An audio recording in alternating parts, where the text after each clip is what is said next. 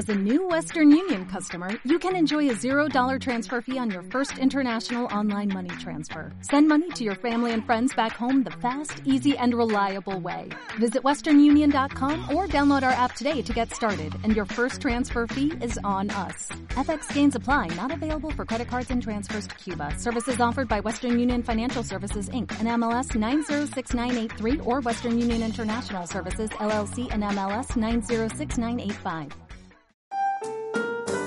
Bienvenidos al podcast de Política Imparcial. Acompáñenos a analizar las noticias más importantes de México y el mundo.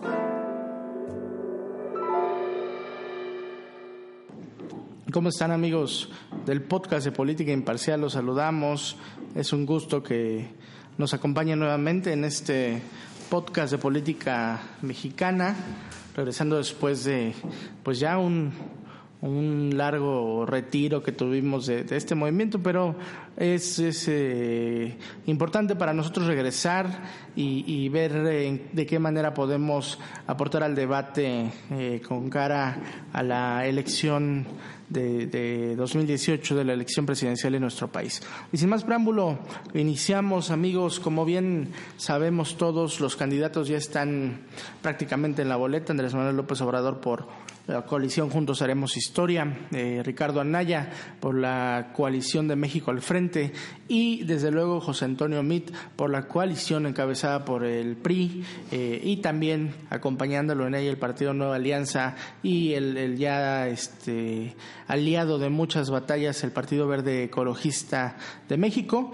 Y en recientes días, de hecho el, día de ayer, 8 de marzo del presente 2018, se anuncia que tanto Margarita Zavala como eh, Ríos Peter y también Jaime Rodríguez el Bronco eh, han sido autorizados por el Instituto Nacional Electoral para eh, registrarse y cumplir los requisitos necesarios para también aparecer en las boletas electorales. Es interesante este proceso que se da en estos días últimos y previos al inicio de las campañas federales en las que se van a pelear los 128 senadores, los 500 diputados y desde luego el presidente de la República. Y para entrar ya en, contexto, hoy queremos hablar del tema que domina realmente en, últimas horas eh, el, tema político relacionado a esta campaña, que es el tema de, Ricardo Anaya y eh, la situación acerca de las acusaciones que la PGR está haciendo a personas muy cercanas a él la filtración de videos, la publicación de boletines. Eh, me parece que debemos analizarlo desde dos perspectivas eh, diferentes, que me parece que las dos son aplicables. En primer eh, término, desde hecho, el, la intervención que, que, se da de la Procuraduría General de la República.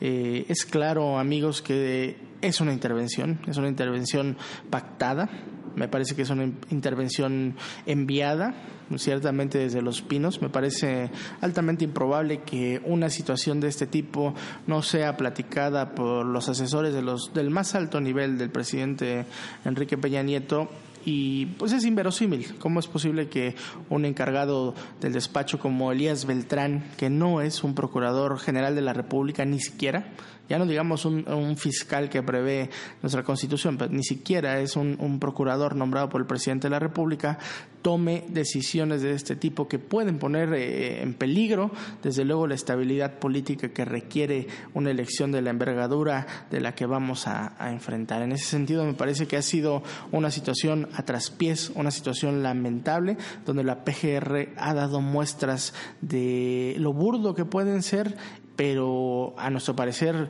ha sido una situación que ha apuntalado desde luego a Ricardo Anaya. Más que afectarle, eh, me parece que le han hecho un enorme favor. Ricardo Anaya no tiene credenciales, no tiene cartas para el, poder diferenciarse realmente del gobierno de Enrique Peña Nieto. Ricardo Anaya ha sido un amigo constante del gobierno de Enrique Peña Nieto cuando él estuvo eh, encabezando al Partido Acción Nacional en la Cámara de el Partido Acción Nacional pues simple y sencillamente acompañó todas las iniciativas eh, presidenciales entonces eh, a mi parecer el, el propio hecho de que haya participado el PAN en un pacto por México, eh, y ser Ricardo Anaya uno de los impulsores primarios eh, de la reforma energética del presidente Peña lo deja en total descalificación, eh, digamos, como, como personas serias, como personas informadas que pueden escuchar un esfuerzo como este, difícilmente vamos a caer o caeríamos en la trampa de Ricardo Anaya de, poderlo observar como un diferenciador importante del, sistema, ¿no? Máxime, ¿cómo fue su proceso electoral en, el Partido Acción Nacional, ¿no? Tan, tan radical y tan lleno de autoritarismo por su parte, cuestión que debo decirles, ni siquiera Felipe Calderón eh, realizó en su propio partido, ahora que lo critican mucho por lo que provocó al interior del partido, que desde luego fue fue malo, fue negativo, pero ni siquiera Felipe tuvo esas formas, esas maneras tan reaccionarias y desde luego es lo que ha provocado la división interna del partido a, pedazos o, por pedazos importantes, por secciones importantes de ese partido se pasan a Morena, se pasan al PRI o se van a otros esfuerzos políticos. El caso de Margarita Zavala yéndose después de tantos años de militancia a la, a la situación independiente es una clara muestra de lo que provocó eh, Ricardo Anaya. Entonces, no, no nos burlemos, seamos serios, por favor. Ricardo Anaya no representa el cambio absoluto de nada. Sin embargo, el PRI ha logrado darle esa, ese diferenciador la verdad es que no entendemos, no, no creemos que, un pool de asesores de mediano pelo puedan eh, observar, vislumbrar, eh, prospectar que una situación de ataque a Ricardo Anaya va a favorecer a José Antonio Mit, un José Antonio Mit que se encuentra muy lejos en las encuestas y esa, ese, ese pensamiento de que José Antonio Mit tiene que estar en segundo lugar para poder eh, contender contra Andrés Manuel López Obrador nos parece que es, es irreal, es insensato. Mid no va a llegar al segundo lugar y no va a competir contra Andrés Manuel por el simple hecho de todas las tropelías y corrupciones que el gobierno, bueno, y desde luego las tonterías que el gobierno de Peña Nieto ha llevado a cabo en esta administración 2012-2018. Entonces, el hecho de que el PRI haya tomado esta estrategia, desde luego fortalece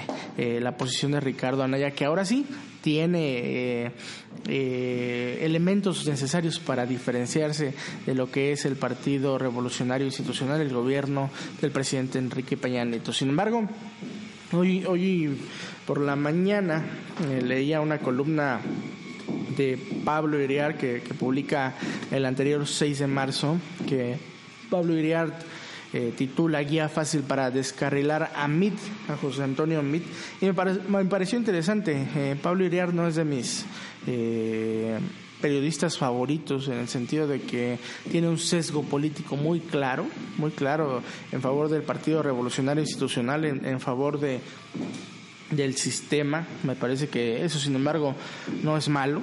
Digo, como, como periodista tiene él el derecho de libre expresión y establecer el favoritismo por quien él, le parezca. Sin embargo, el día de hoy lo que publica este Pablo Iriar, o más bien lo que leo el día de hoy de Pablo Iriar me parece revelador. Eh, Pablo Iriar establece cómo tiraríamos, cómo destronaríamos, cómo eliminaríamos a José Antonio Mit de la campaña y bueno, pues nos da varias, varias formas. ¿no? Nos dice, por ejemplo, que es muy fácil si, le, si encontraran que fuera dueño de una planta industrial, ¿no? O que caería con la rapidez de un rayo si le detectaran que la nave industrial se la vendió a una empresa fantasma. Y uno por uno Pablo Iriar va anunciando todos los efectos que tendría en la campaña de José Antonio Meade todas las cuestiones que hemos conocido eh, de la persona de Ricardo Anaya, ¿no? El tema de sus viajes a, Atlanta, el tema del estilo de vida que tiene él y su familia, el tema de la compra de un terreno a un precio muy favorable, el tema de la venta magnífica de una nave industrial, el tema del financiamiento para la creación de esa nave que él dice que es en base a un crédito hipotecario, lo cual ha sido refutado con, con documentos y con... Eh, con situaciones que han sido informadas y, así Pablo Iriart una a una nos dice las cosas que Ricardo Anaya ha hecho, las cosas que se le imputan a Ricardo Anaya y cómo cualquiera de ellas dejaría a José Antonio Mit fuera de una campaña o de una posibilidad real de seguir compitiendo en esta elección. ¿no? Entonces, eh, al final Pablo Iriar me parece que plantea algo muy válido y por qué esto no pasa con, con Anaya. ¿Por qué no pasa con Ricardo Anaya? ¿Por qué lo apoyan intelectuales? ¿Por qué lo apoyan académicos? ¿Por qué lo apoyan políticos que lo único que alcanzan a ver es la intromisión del Estado, la intromisión de la, de la PGR? Me parece que es un punto valioso. Me parece que Ricardo Anaya simple y sencillamente debe ser investigado. No, no, no veo razón por la cual deba de omitirse una investigación de, de este tipo y máxime en la magnitud en la, de, los, de las pruebas y de los argumentos que se han presentado. Entonces, eh, creo, amigos, que a pesar de que no me declaro yo a favor de la intromisión que realiza la PGR por la manera burda y, tonta que, ha llevado a cabo una investigación en, en medios de comunicación, lo cual no solo no es correcto, sino seguramente es ilegal y es perjudicial y viola derechos humanos en efecto de Ricardo Anaya. No menos cierto es que estas cuestiones que se le imputan a Naya, las pruebas que se han presentado, eh, las personas que han colaborado, eh, las situaciones de potencial lavado de dinero, de transferencias internacionales, de compras por factureras, de empresas que se crean días antes de que se celebre una operación de muchos millones de pesos, nos da mucho que pensar. Y amigos, imagínense si Ricardo Anaya, sin tener el poder que, que representa el ser el presidente la República, ha logrado tejer redes de corrupción y ha logrado tejer redes este, financieras para beneficiarse económicamente. ¿Qué podemos esperar después de haber tenido un Ricardo Anaya que fue parte, amigos, de, de los moches que se llevaron a cabo en la anterior legislatura de la Cámara de Diputados? Entonces, son dos, dos temas dignos de análisis. Creo que no podemos quedarnos de ninguna manera con, un tema en blanco y negro. Me parece que tan malo es la actuación de la PGR y tan mala y negativa es eh, la actitud de intervenir en las elecciones por medio de las instituciones del Estado, pero igualmente malo es lo que se conoce de Ricardo Anaya y a mi parecer creo que deberíamos de tenerlo en cuenta para para dirigir nuestro voto el día de la elección de 2018.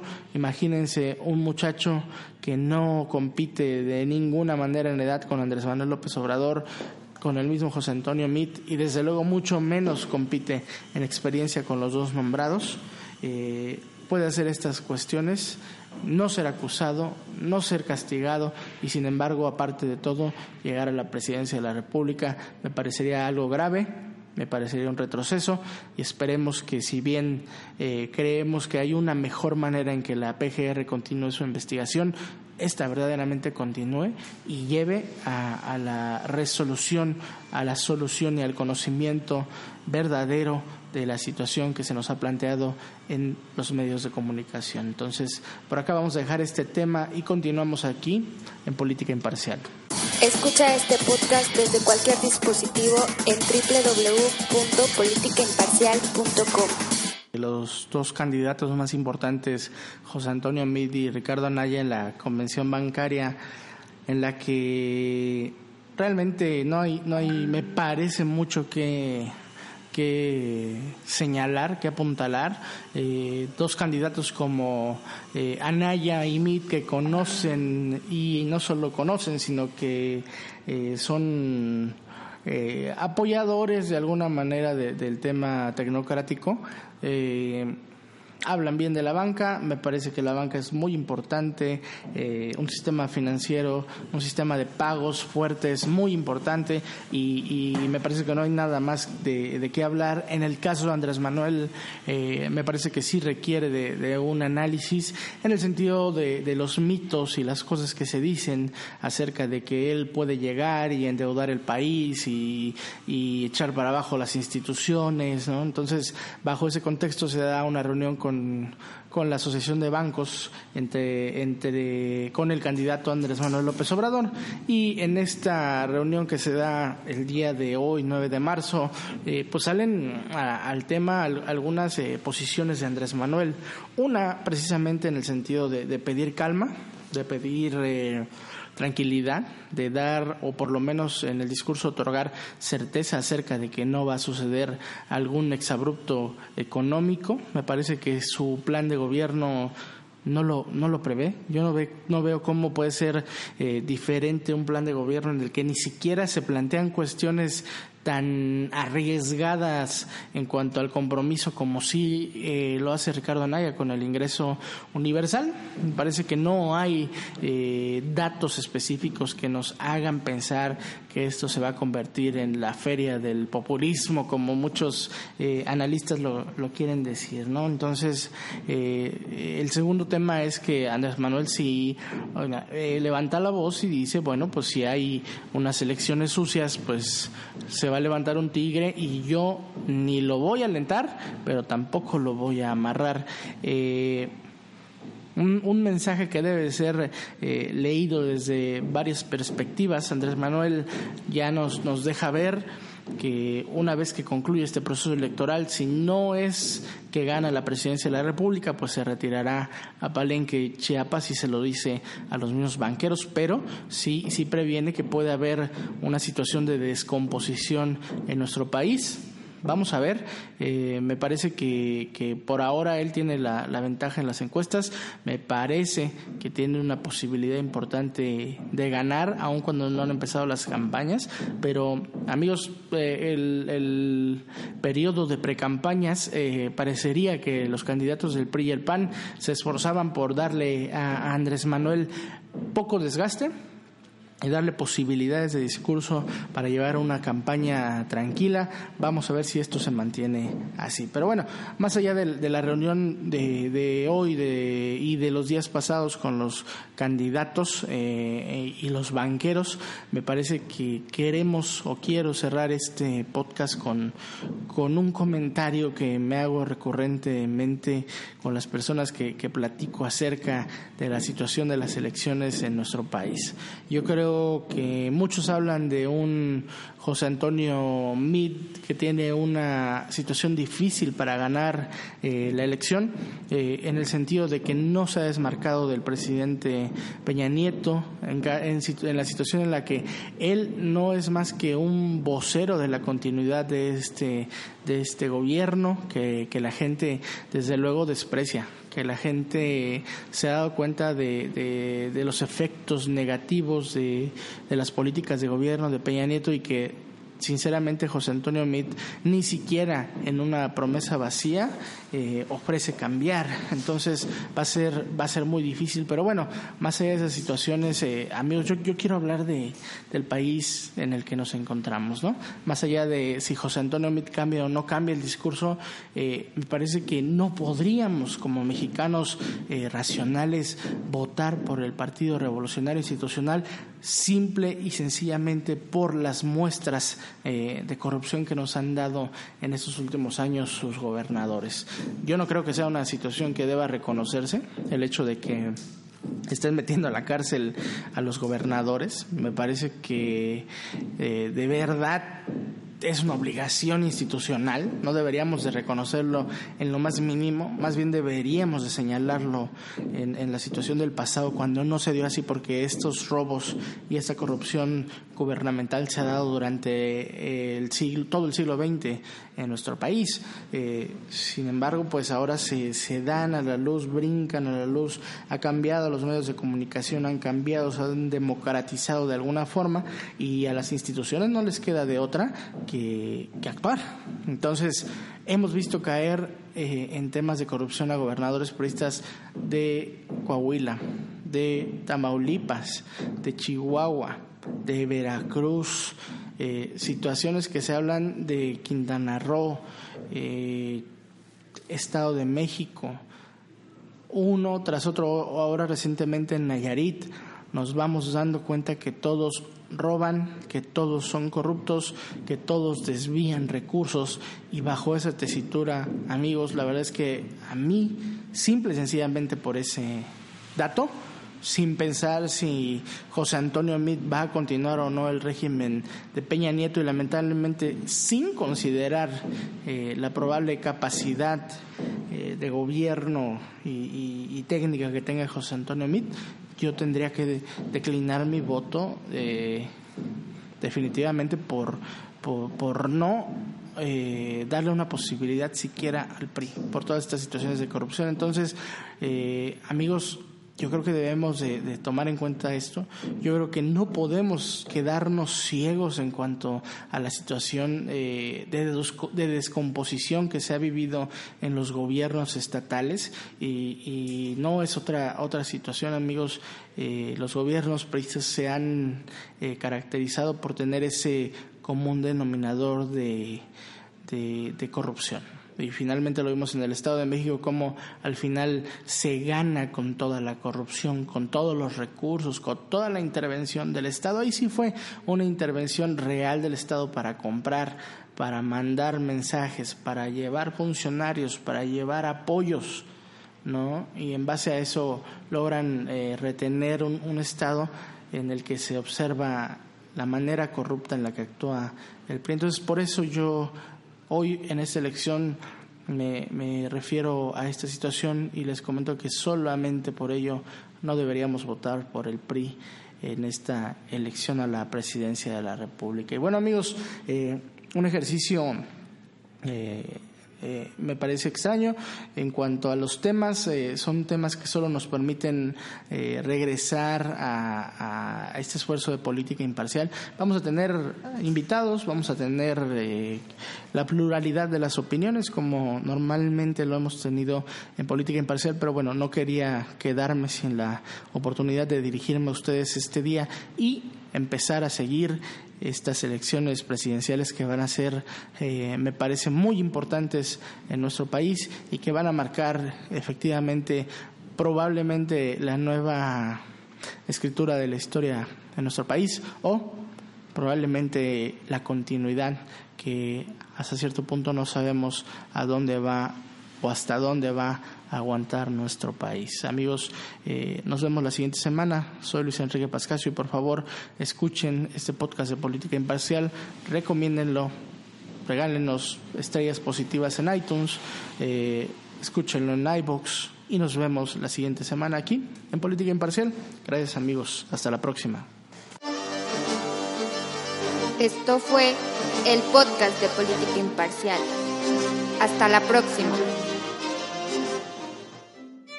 Escúchanos en iTunes y desde la app de podcast.